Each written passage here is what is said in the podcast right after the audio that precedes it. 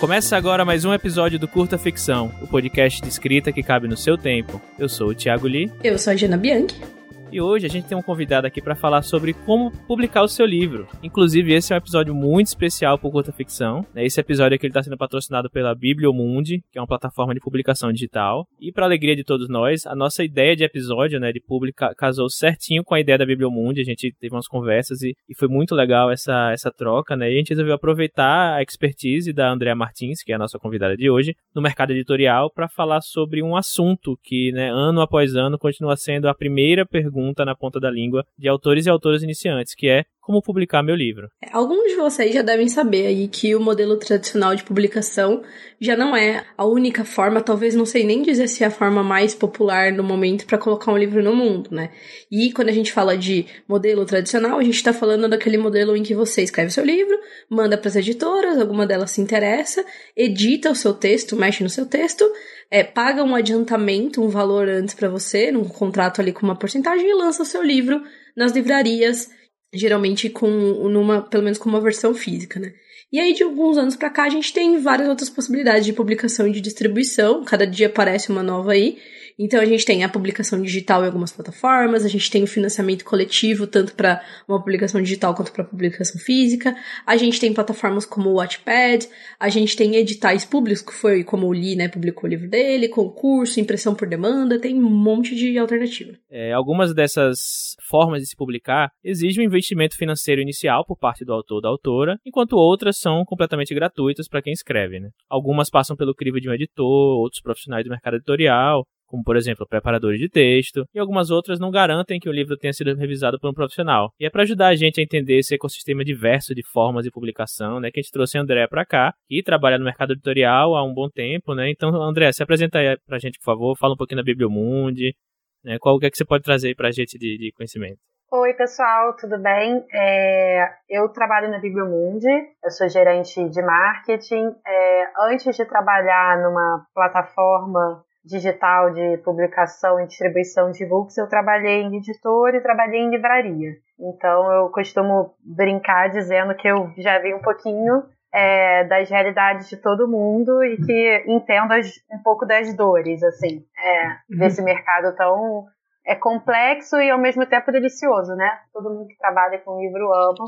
É, e eu não sou diferente. É, enfim, a Bibliomundi é uma plataforma que oferece ferramentas para autores autopublicarem seus livros em formato digital e também atende editores independentes como uma ferramenta de distribuição do conteúdo de livros digitais dessas editoras. Então a gente por, justamente por sermos assim, a gente não acredita num mercado que seja só do autor independente, da autopublicação, em que as editoras não existem, e também a gente não acredita num modelo de mercado antigo, tradicional, que o autor é uma figura é um pouco escamoteada, digamos assim, uhum. no seu lugar ali, quem detém um pouco o poder desse mercado inteiro é a editora, as grandes distribuidoras e as, as redes de livraria. A gente acredita que a bibliodiversidade se faz com a participação de muitos formatos e modelos de publicação diferentes. Então, tem espaço para um autor independente optar pela autopublicação e também tem espaço para um editor independente que está editando seus livros é, poder distribuir mais e melhor os seus e-books. Então, é, a gente atende esses dois públicos. Eu acho que hoje, justamente pelo estilo é, do curta ficção, vocês são super voltados em conteúdo para os autores, a gente vai falar mais hoje sobre os serviços que a Bibliomundi oferece para os escritores, né?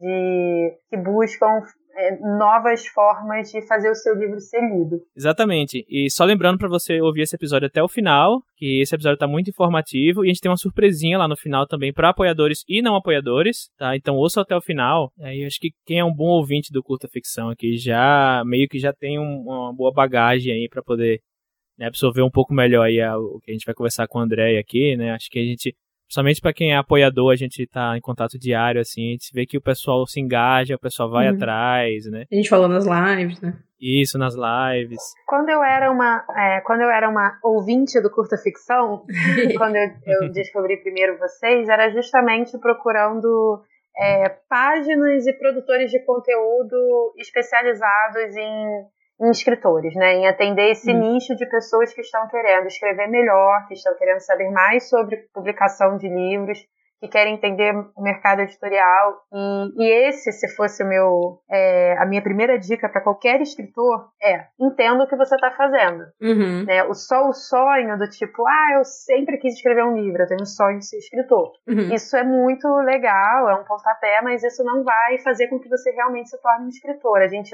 sabe, né, que a diferença entre alguém que com certeza vai conseguir realizar alguma coisa é, nessa carreira, eu nem estou aqui entrando no mérito de ganhar dinheiro ou não, é quem vai é, correr atrás de entender como funciona para chegar uhum. lá e se especializar e aprender, né? Se você está ouvindo esse episódio, é um bom sinal. Vamos começar. Exatamente. É, não querendo me gabar, ou que a gente se gabar aqui, mas é, muita gente que, que vem falar com a, com, com, a gente, enfim, que entra em contato, fala que, assim, depois de ouvir alguns episódios, até episódios chaves, assim, do, do, do podcast, fala que, tipo, nossa, eu, eu entrei nesse mundo aqui, não sabia, tipo, nada sobre o que é escrever, para mim era escrever um livro de 500 páginas e sair mandando para as editoras, mas depois de ouvir dois, três episódios, eu já comecei a pensar, pera aí, não é tão simples assim, né? Será que eu realmente quero ir atrás disso aqui? Enfim, eu acho que, que é todo um mundo, assim, que as pessoas é, precisam de uma forma de, de, de serem introduzidas a, a, esse mundo, né? Então, acho que dá para até para começar aqui na, na primeira pergunta,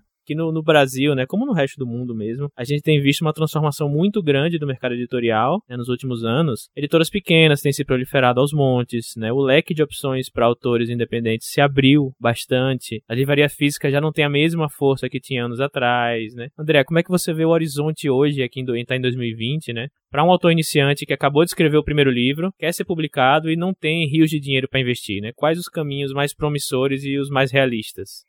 Eu acho que nunca foi tão bom para ser um autor que está começando e, e, um autor independente do que agora. E por que eu acho isso? Antes de tudo, porque o lugar do autor mudou, né? Eu falei um pouco disso antes. A gente tinha uma ideia do, do autor do século XX, daquele cara que está numa torre de marfim escrevendo é, o seu romance numa máquina de escrever e que isso depois que ele termina esse manuscrito ele entrega para alguém e magicamente um livro acontece. E eu acho que é justamente para a gente ter essa ideia na cabeça que hoje ainda é muito comum que o autor não entenda como funciona o mercado editorial. E apesar disso, né, então assim, se eu for te falar com sinceridade, a gente ainda recebe dúvidas muito básicas, e eu tenho certeza que vocês também, de pessoas que estão começando a escrever ou que já escreveram, mas eu acho justamente pela facilidade que a internet, as, as redes trouxeram, hoje a informação está aí e quem vai correr atrás vai conseguir chegar lá. E aí, respondendo a sua pergunta, né, quais são as opções, eu costumo dizer que existem muitas formas de publicar um livro. E antes do autor poder escolher qual é a que mais serve a ele, ele tem que entender primeiro para que, que ele está publicando um livro. Então eu sempre faço essa pergunta, né? Quando um autor nos procura ou eu encontro em algum evento, ele fala, ah, eu queria publicar meu livro. A primeira pergunta que eu faço é, mas por que, você queria publicar um livro? E a partir da resposta dele, ou seja, a partir do objetivo, é que a gente consegue dizer então qual é o melhor caminho hoje, em 2020, para ele chegar no resultado. A resposta muito comum, não é a que a Bibliomundi vai atender, é quando o autor fala assim: ah, tem uma que eu acho muito, muito louca, que é quando a pessoa responde assim: não, é porque eu quero ser escritor, porque eu quero ganhar dinheiro, eu quero ficar famoso. E etc. E essa eu já falo, gente, ó, é melhor ser influencer no Instagram, é melhor comentar Big Brother, porque se esse é o seu primeiro objetivo com a criação de um livro, demora para acontecer e nem sempre vai acontecer uhum. dessa forma. É, mas a outra resposta muito comum é que a pessoa responde: Ah, eu quero ter o meu livro, eu quero sentir o meu livro, eu quero ver o meu livro, eu quero ter meu livro na estante, eu quero mostrar para as pessoas o meu livro. Então, quando é essa resposta, os modelos de publicação que vão passar por um livro impresso são, vão atender esse desejo. Mas quando o autor me responde, e aí na verdade, em maioria das vezes é isso que ele quer, é quando ele fala: Eu quero que minha história seja lida, eu quero que o meu livro seja lido, eu quero que as pessoas ouçam a minha história, eu quero. Tem muitas versões dessa resposta. E contar a história da melhor maneira possível. Exatamente. E eu acho que essa é a resposta empolgante e essa é a resposta que tem mais é, soluções, tem mais modelos.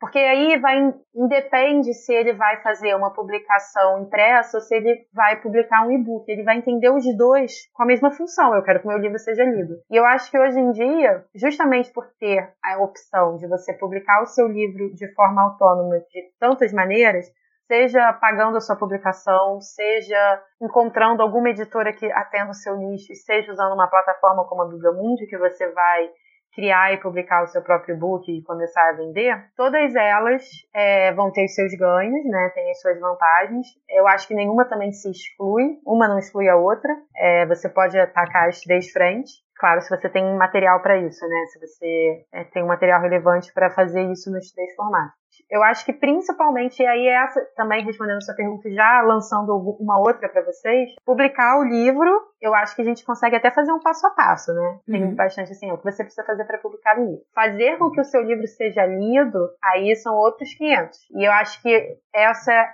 é uma discussão importante também. Se o autor ele já sabe que tem que escrever o livro, quer publicar o livro, já tem esse desejo, é, vai pesquisar as opções dele, beleza, tudo certo. Mas como é que ele vai fazer o livro ser lido depois? E entender um pouco isso também vai fazer com que ele descubra qual é o melhor formato de publicação para ele.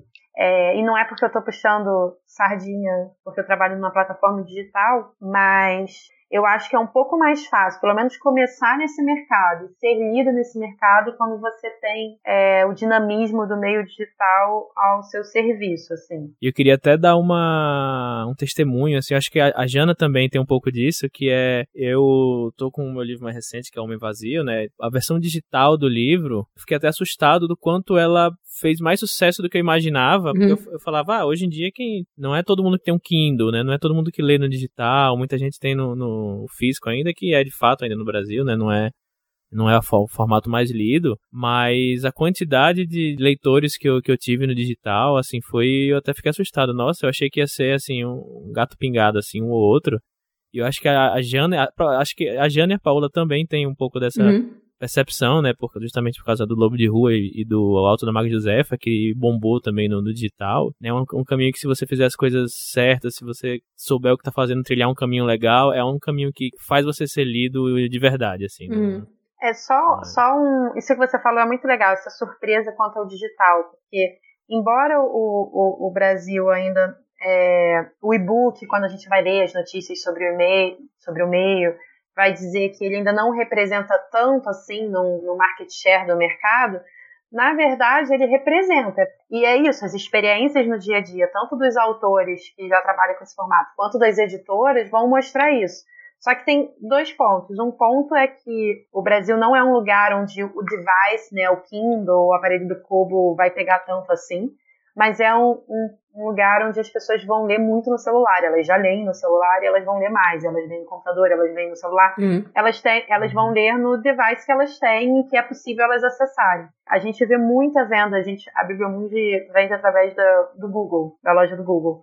E uhum. a nossa, uma das nossas principais lojas vende bastante. E é esse, é o poder do celular. Quantos usuários, né? Quantos milhões de pessoas têm um Kindle? Não vou saber, a Amazon também não vai dizer. Mas quantos brasileiros têm um aparelho de celular? Acho que a gente já uhum. passou o número de aparelhos de celular, já ultrapassou o número de habitantes. Quantos uhum. desses são Android, por exemplo? Todo Android potencialmente uma biblioteca. Uhum. É, a loja está ali, tem livro gratuito, a Bibliomundi distribui vários livros gratuitos e outras é, editoras ou distribuidoras também livros de todos os preços possíveis e imagináveis e de, todos os, de todas as formas. Então, eu acho que quando a gente conseguir comunicar isso, porque o mercado editorial ainda não consegue comunicar isso bem, né? Que o e-book não é só algo que está relacionado ao e-reader, ao aparelho. Uhum mas sim a um formato de livro digital, que você pode ler de um milhão de formas e, e atualmente até escutar. Né? O audiolivro não deixa de ser um livro digital também. Uhum.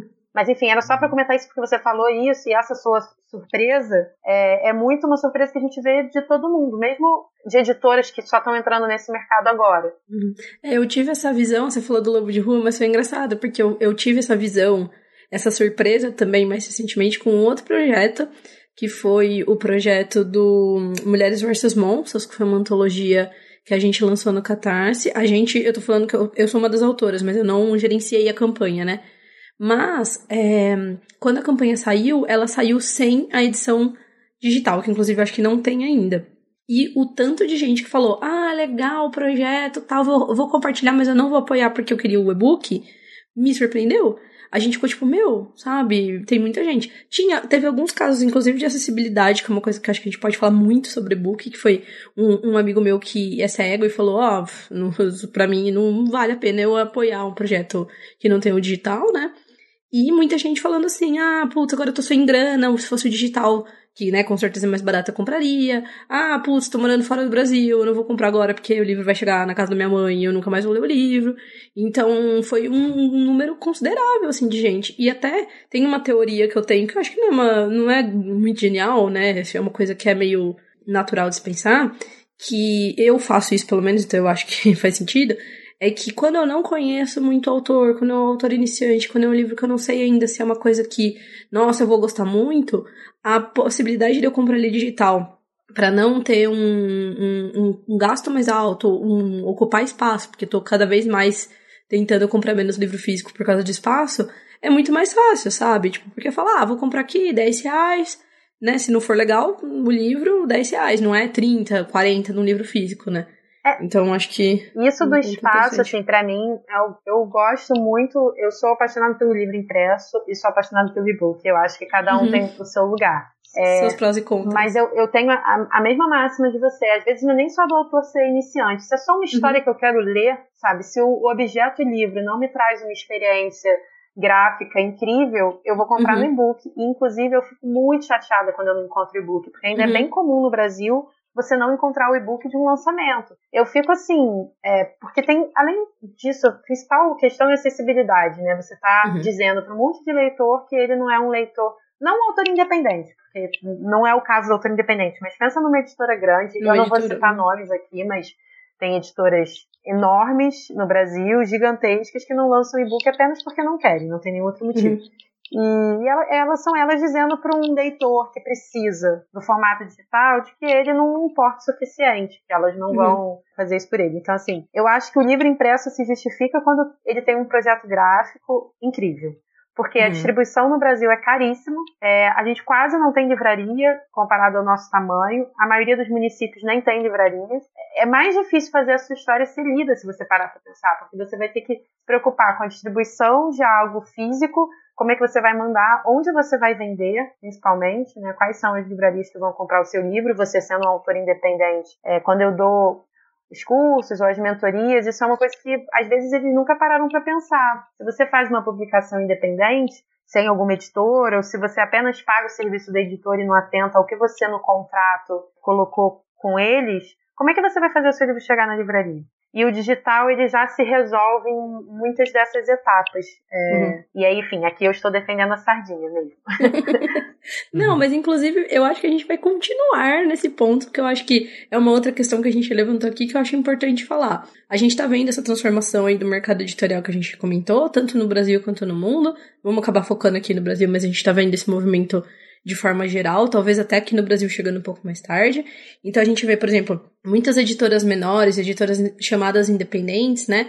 E a gente tá vendo também que, principalmente aqui no Brasil, de novo, as livrarias físicas já não têm mais a mesma força que elas tinham. A gente tá vendo aí a crise da Saraiva, a gente viu a FINAC saindo do Brasil.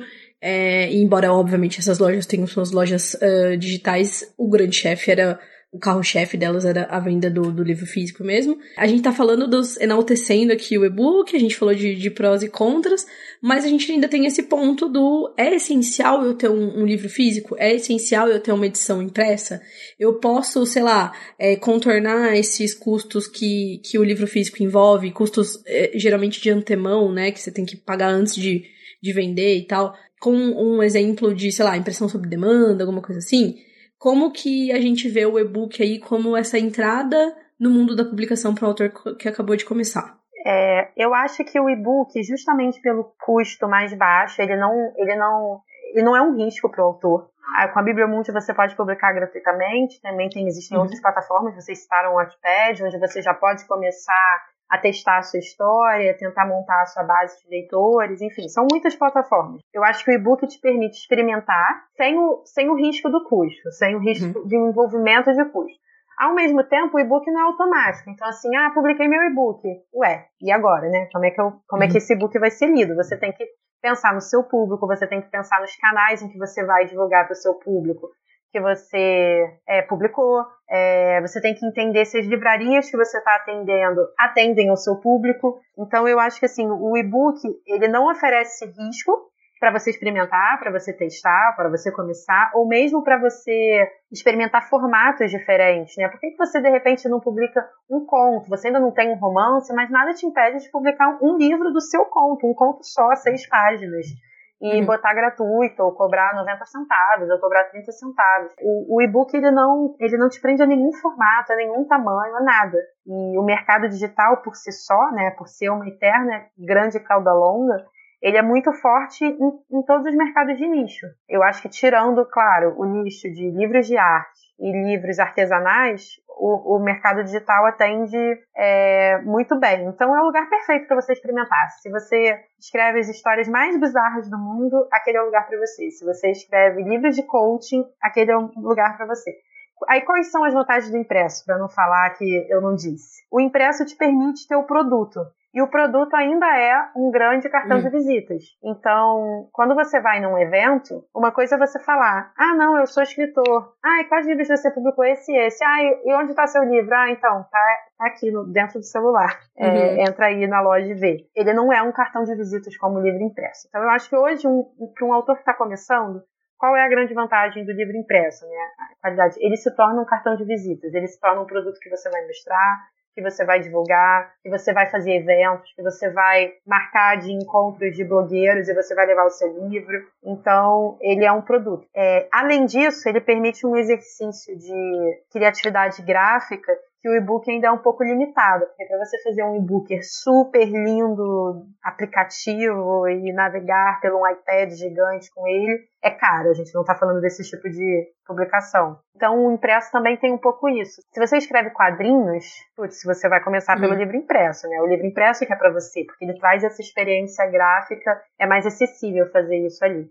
Então, eu acho que tem essas vantagens. E eu acho que as duas coisas caminham juntas. A Bibliomúsica, por exemplo, não trabalha com exclusividade. Então, um autor que publica usando a nossa plataforma, ele pode publicar o livro dele em qualquer outro lugar que ele quiser, com qualquer outra uhum. editora, uhum. com de qualquer jeito. Se ele quiser fazer impresso, se ele quiser publicar em outras plataformas, a gente tem muito forte para a gente como um valor que o livro é sempre do autor. Então, o autor tem liberdade para fazer o que ele quiser com o livro dele a gente fornece o ISBN, por exemplo. Então, quando ele usa a nossa plataforma, se ele ainda não tem o ISBN, o sistema vai gerar um ISBN automaticamente, porque eu não sei se todo mundo já sabe, mas ISBN é um registro internacional de livros. Todo livro tem um ISBN, é um formato padrão de reconhecimento do objeto livre. Uhum. Inclusive, eu acho que é um, uma dúvida recorrente. Assim, eu ia falar a mesma coisa. Com atores iniciantes que. Ah, beleza, eu terminei meu livro, mas tá, como é que eu faço isso? Como eu faço? É, uhum. acho que é, um, é, um, é um plus, né? Vocês terem isso que já é uma coisa a menos para uhum. pessoa se. Sim. Se importar, né? Por a gente oferecer o ISBN, a gente tem a velocidade de já mais rápido o autor usar a nossa plataforma, criar o, o EPUB, publicar, né, tornar isso um e-book, começar a vender nas lojas e já começar a vender. É, então é tudo muito ágil. Vai depender da velocidade com que o autor vai criar o, o e-book dele com a gente. Tem um autor, tem autor que cria em duas horas, porque já tem o material todo pronto e super é familiarizado com ferramentas uhum. digitais, e tem autores que demoram um mês.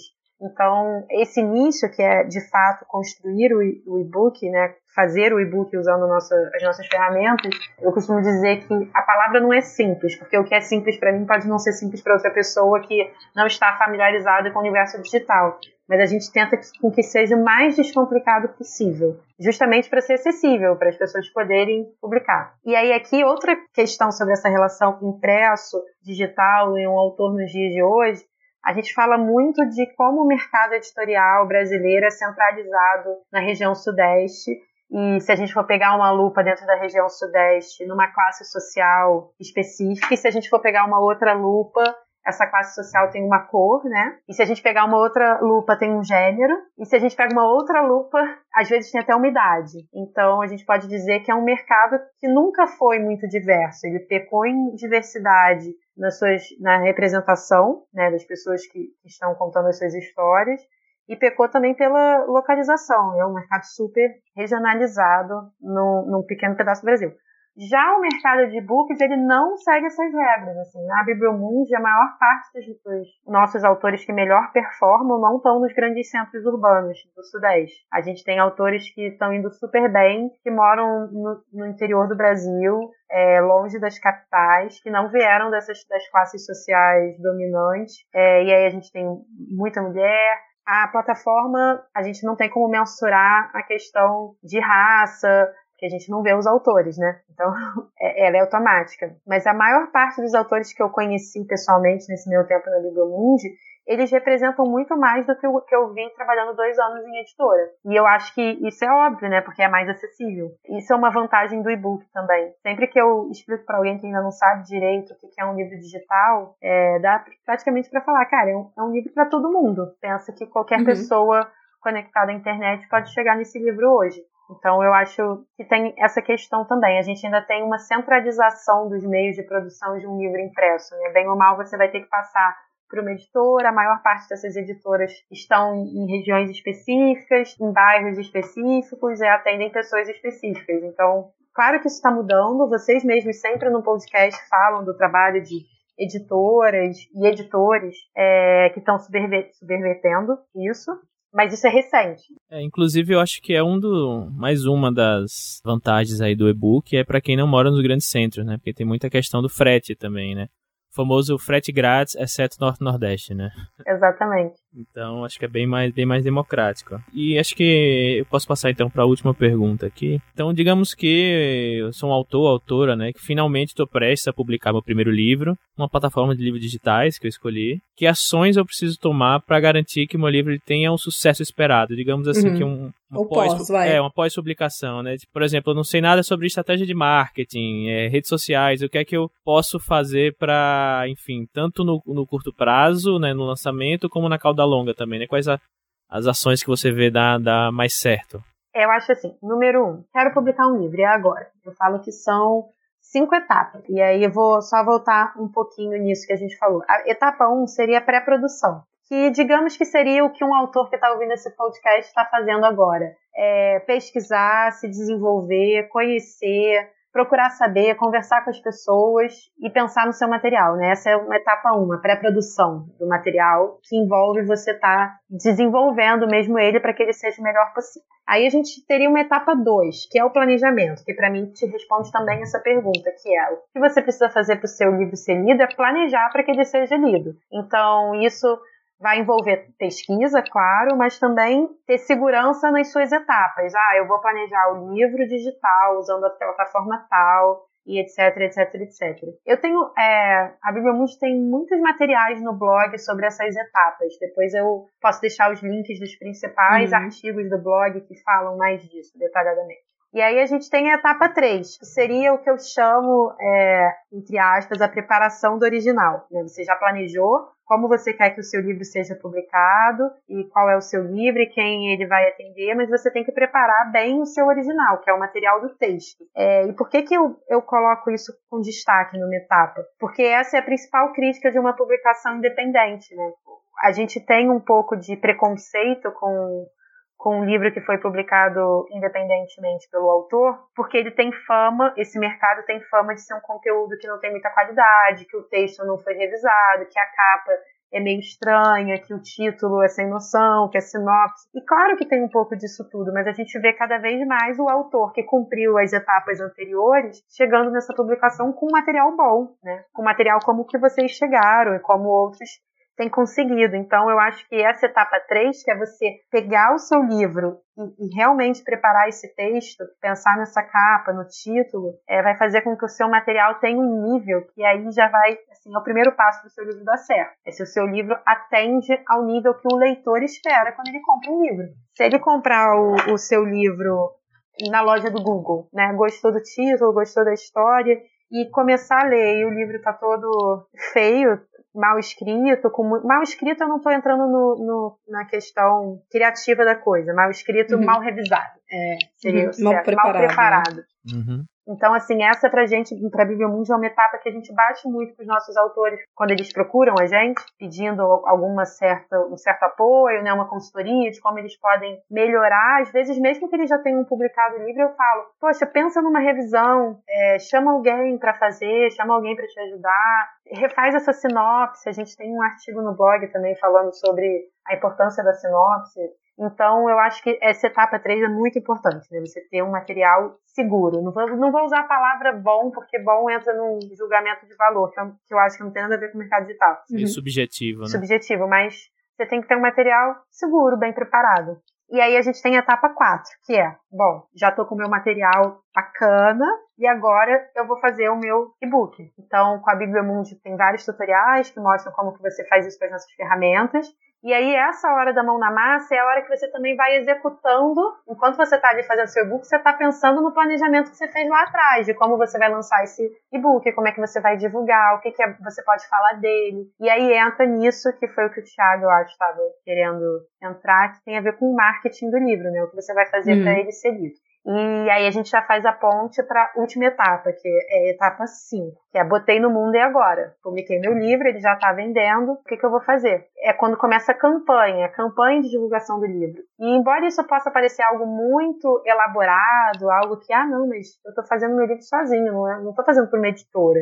Um livro de uma editora que vai ter uma campanha de marketing. E eu acho que não. O livro do autor independente também pode ter. E pode ser algo que você vai construir, porque você está pesquisando, porque você está vendo, porque você está vendo que dá certo para os livros, editoras e autores que estão no mesmo nicho ou gênero literário que você. E aí você começa a pensar: o que, que essas editoras e autores estão fazendo que possa me inspirar? Aí você pensa também, qual é o meu gênero? Qual é o meu público? Como é que eu vou fazer para chegar nele? Aí aqui cabe um exemplo. Se o seu livro é um livro de literatura tisquilite, um pouco sensual, um pouco ali no erótico, um pouco no romance, não dá para você fazer a mesma coisa que você vai ver uma editora como a Aleph fazendo, porque a Aleph está uhum. num outro, num outro nicho. Né? nicho. É, ao mesmo tempo, você também não precisa repetir, não estou dizendo aqui que você tem que repetir exatamente o que uma Record está fazendo com a Karina Risse, por exemplo. Você pode tentar encontrar o seu entre essas influências que você vai buscar. E aí, onde está o seu público? Ele está no Instagram 24 horas por dia? Ou você escreveu um livro de desenvolvimento pessoal, para não ficar parecendo que a gente só falou de ficção aqui, e o seu leitor mesmo hoje em dia ouve mais podcasts. É, você escreveu um livro de finanças, será que o Instagram é o melhor lugar para falar disso? Quando as pessoas estão no Instagram, elas estão querendo saber de finanças. Então tem um pouco de entender gênero barra público barra quais são os canais que atendem esse meu público. E, e aí depois tem a questão do seu marketing, é o marketing do autor. Porque, vamos lá, tem uma diferença entre você usar as suas redes sociais para divulgar você e usar as suas redes sociais para divulgar o seu livro. E as duas coisas vão ser importantes, principalmente se a gente parar para pensar qual é o gênero do livro em questão. Tem um livro na Bibliomundi que vende bem, e agora não vou lembrar do nome exatamente, mas é sobre como construir a sua própria caixa d'água.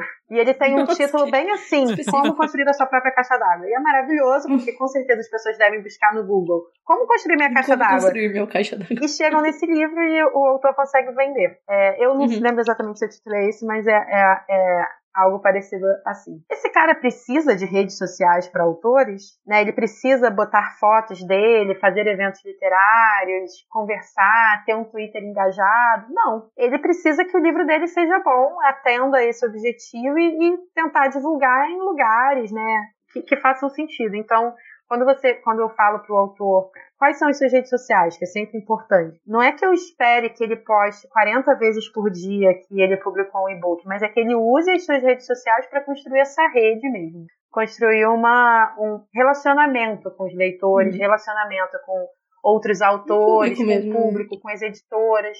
E uma coisa também aqui, só adendo do adendo, é muito comum é, a gente, quando lê um livro, gostar e querer muito saber quem foi que escreveu, né? E, e uhum. saber tudo sobre essa pessoa. Eu, pelo menos, sou assim. Eu leio um livro, eu gostei, eu fico que nem uma louca pesquisando tudo sobre a vida do autor, quem foi, quem é, o que gosta, o que faz, aí procura redes sociais. E, e às vezes você lê um livro e adorou, e você encontra a rede social do cara e você fica meio decepcionado, porque não é o que você esperava, não é quem você é, pensou. Então, também uma outra dica que eu dou para os autores é essa, assim, seja verdadeiro com quem você é. Uhum. E se o seu livro, se o seu gênero, se a sua história é pura, ultra, mega blaster ficção, que você não está se misturando com aquele tema de alguma forma, deixe isso bem claro nas suas redes sociais também. Uhum. É, porque a gente tende a confundir muito o que a gente leu com a pessoa que escreveu, né? Eu queria até fazer um adendo aqui, queria recomendar o próprio episódio do Curta Ficção, não lembro o número agora, que foi com a Bruna Miranda, Uhum. que é sobre produção de conteúdo e ela dá uma, dá uma aula. Inclusive, sigam ela no, no, nas redes sociais,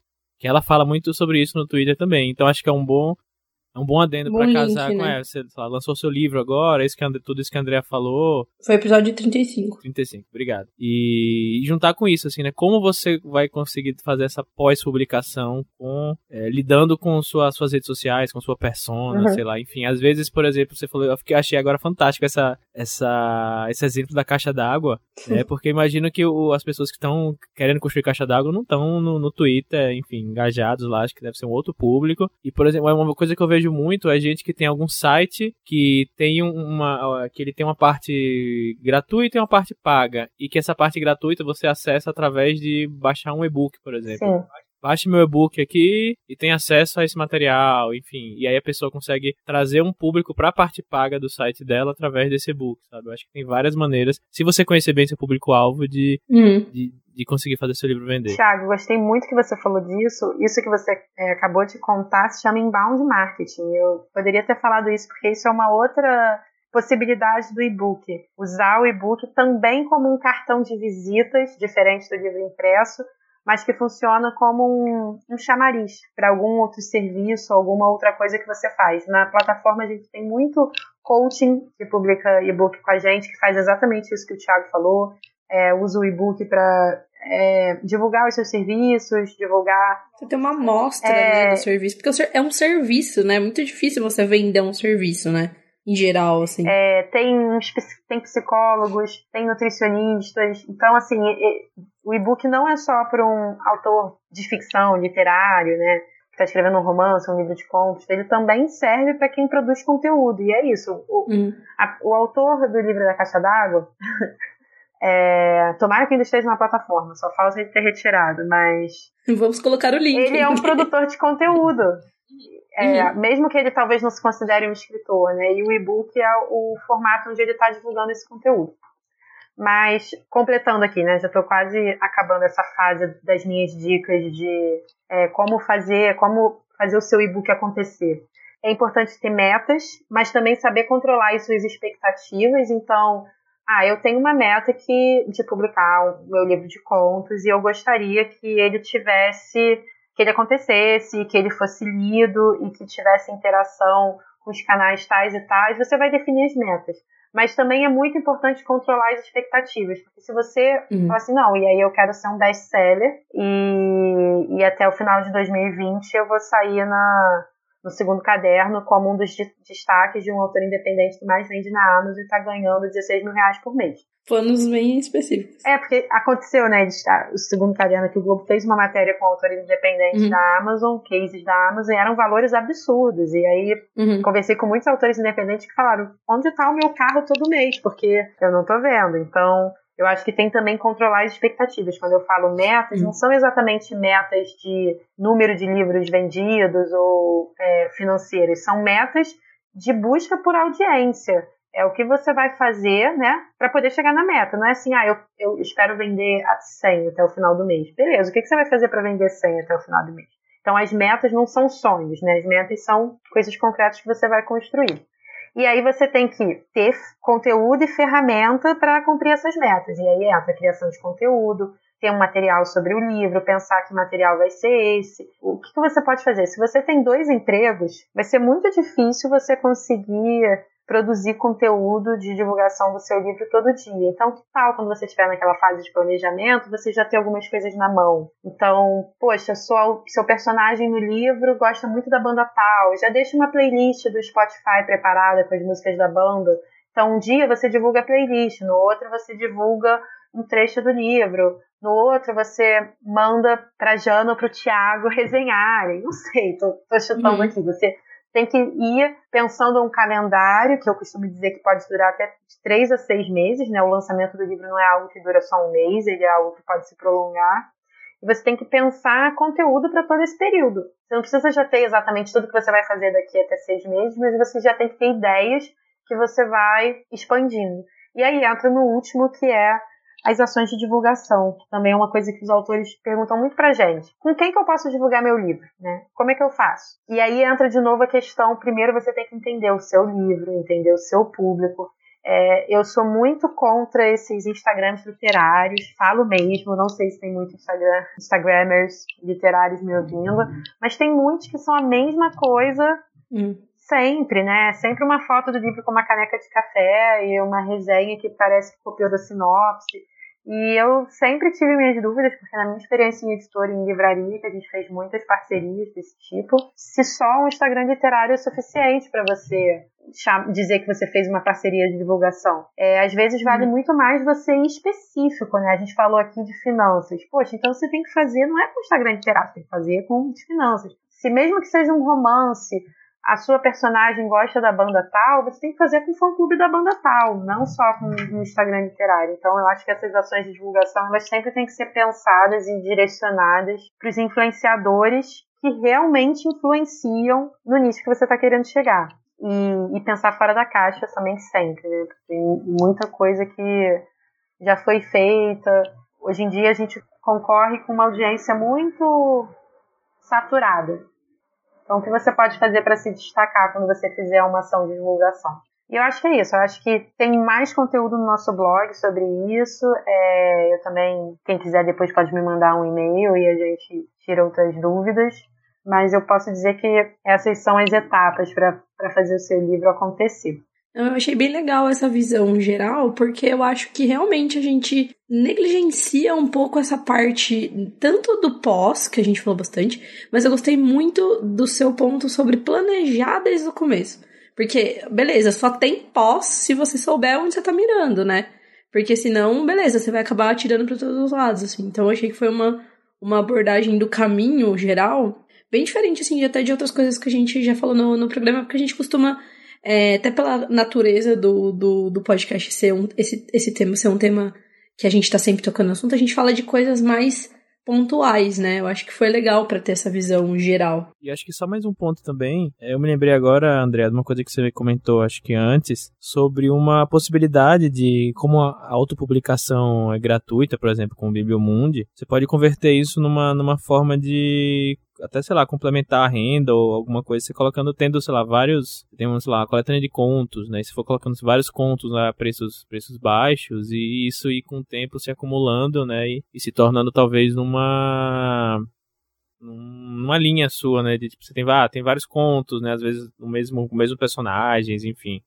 E você ir colocando isso periodicamente para vender, e isso com o tempo, né? Com a acumulação do, da, dos, dos textos que você tem publicado, se tornar num, numa, num retorno pro, pro autor, né? Esse formato de, de publicação de contos ou de microlivros, né, micro-ebooks, assim, nem sei se esse termo existe, mas acabei de inventar. de livros rápidos, ele funciona muito para autores que já têm algum material ou que têm um, uma produção contínua.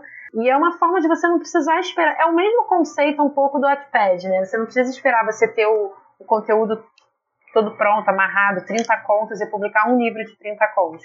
Você pode publicar uma série, você pode publicar o conto, então e construindo isso porque também te ajuda nessas livrarias a, a construir um público. Ele, é difícil alguém arriscar um autor que não conhece, sem uhum. editora, né, assim, autopublicação e pagar caro. Mesmo 10, 15, 20 reais já são valores altos na percepção de um leitor para o que ele vai dar para um autor que ele não conhece e que também não foi, muitas aspas, validado por uma editora.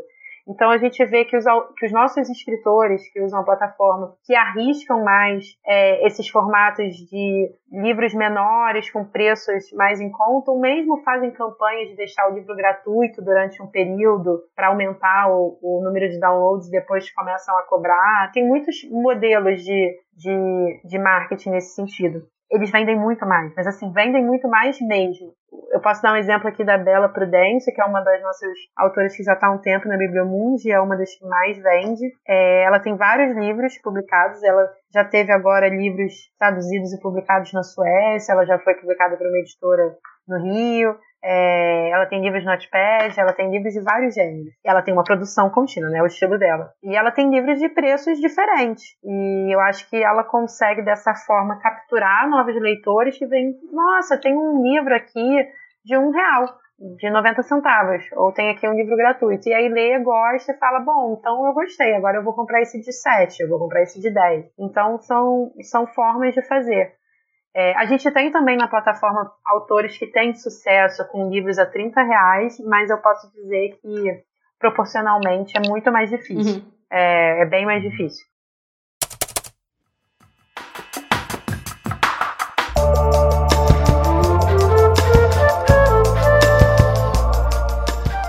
Acho que, que é isso. Eu acho que a gente. Bom, a gente poderia entrar em vários outros assuntos aqui, como por exemplo acessibilidade, que eu sei que é uma coisa que você gostaria de falar talvez no futuro, André. Mas acho que para a nossa pauta aqui, acho que a gente, a gente conseguiu tratar bem o tema os ouvintes aqui, né? Conta pra gente se você tem algum livro publicado, né? Como você publicou ele, você pretende publicar, digital, físico. Conta pra gente aí nos comentários, nas redes sociais, né? A gente vai, vai colocar todos os links, tudo que a gente falou aqui no, no post do episódio, enfim. Incluindo o livro de como fazer essa caixa d'água, que é focado no...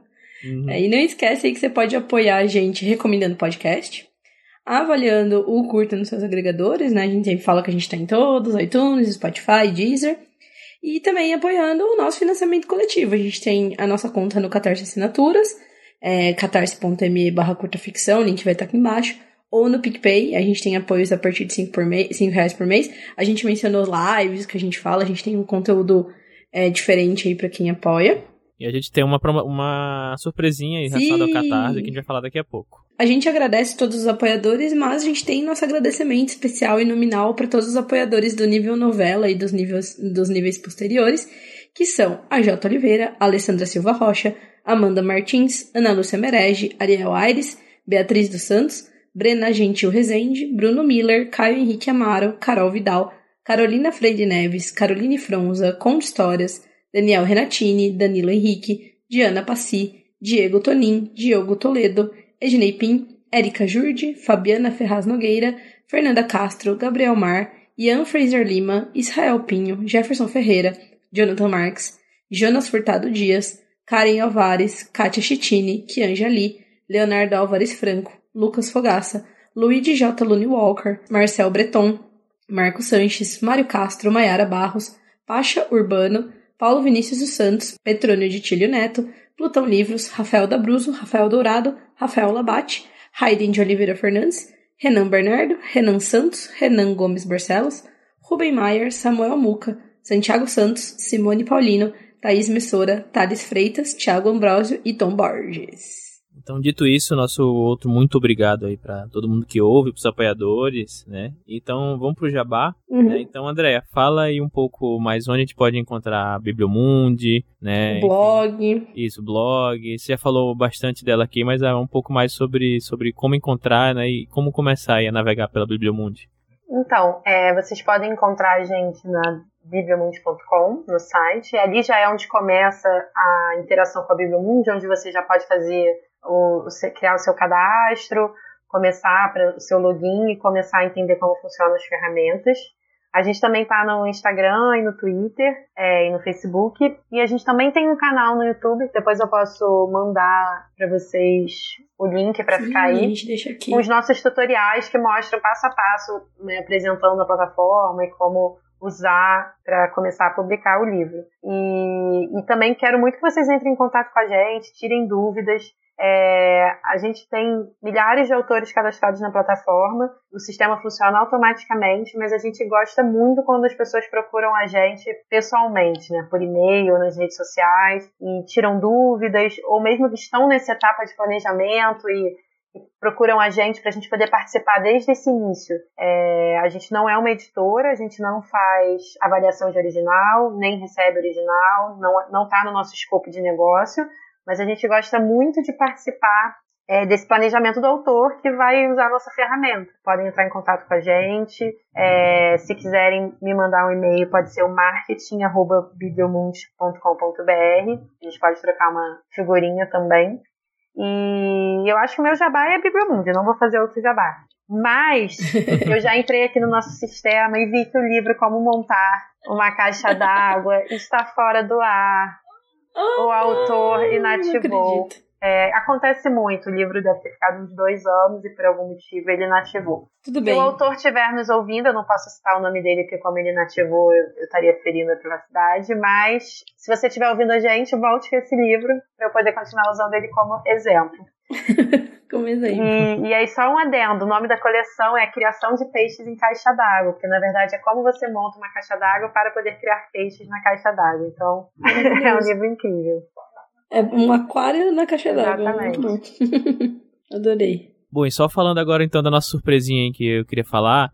A gente, a partir do dia 2 de março, que é o dia em que está saindo esse episódio, então se você está ouvindo aqui na segunda-feira, 2 de março, é, corre lá no catarse.me barra curta ficção ou picpay.me barra curta ficção, que a gente está com uma promoção de um ano de, apoio, de apoio de financiamento coletivo do, do curta ficção a recompensa de que normalmente está 50 reais, que é que tem todas as recompensas, então live, enfim, todas as. Agradecimento nominal. Agradecimento nominal. Ela vai estar por 18 reais, né? Durante, só durante essa uma semana. Mês. Isso, durante o dia 2 do 2 de março, que é hoje, até o, o, finalzinho do domingo, que é o dia 8 de março. Então você pode ir lá e, e, apoiar. E, bom, também se você quiser apoiar algum dos outros das outras recompensas, né? A partir de 5 reais você consegue. A gente vai ficar com essa uma, uma semaninha de promoção. Então corre lá, fala com a gente nas redes sociais, qualquer dúvida. A gente vai ficar de, de olho essa uma semana aí pra para ajudar vocês. E assim, eu diria que para mim, se eu, for, eu, se fosse apoiador, o melhor, a melhor recompensa para mim é o grupo do, do WhatsApp, porque Sim.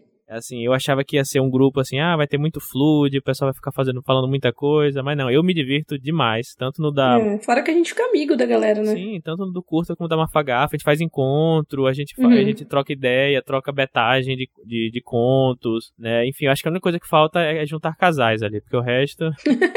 Bom, a gente não sabe, né, vai é, que, não né? sabemos. É, e só, só vou reforçar aqui, é, esse valor de 18 reais, né, mensal, mas é, se você apoiar nessa semana, você vai pagar 18 reais daqui pra frente. Esse valor vai ficar, até você resolver inativar o seu apoio por alguma razão, você vai pagar nesse valor promocional. Acho que é legal reforçar que a gente teve algumas dúvidas da outra isso, vez. Isso, isso. Ele não aumenta com o tempo. André, muito obrigado pela, pela participação. Eu, pela aula. É, já, já, já aprendi bastante coisa aqui. Ah, gente, obrigado é, a vocês. Foi ótimo, eu adorei. E esse foi mais um episódio do Curta Ficção, o podcast de escrita que cabe no seu tempo. Eu sou o Thiago Lee. Eu sou a Gina Bianchi. E a gente volta daqui a duas semanas. Tchau e um abraço. Tchau.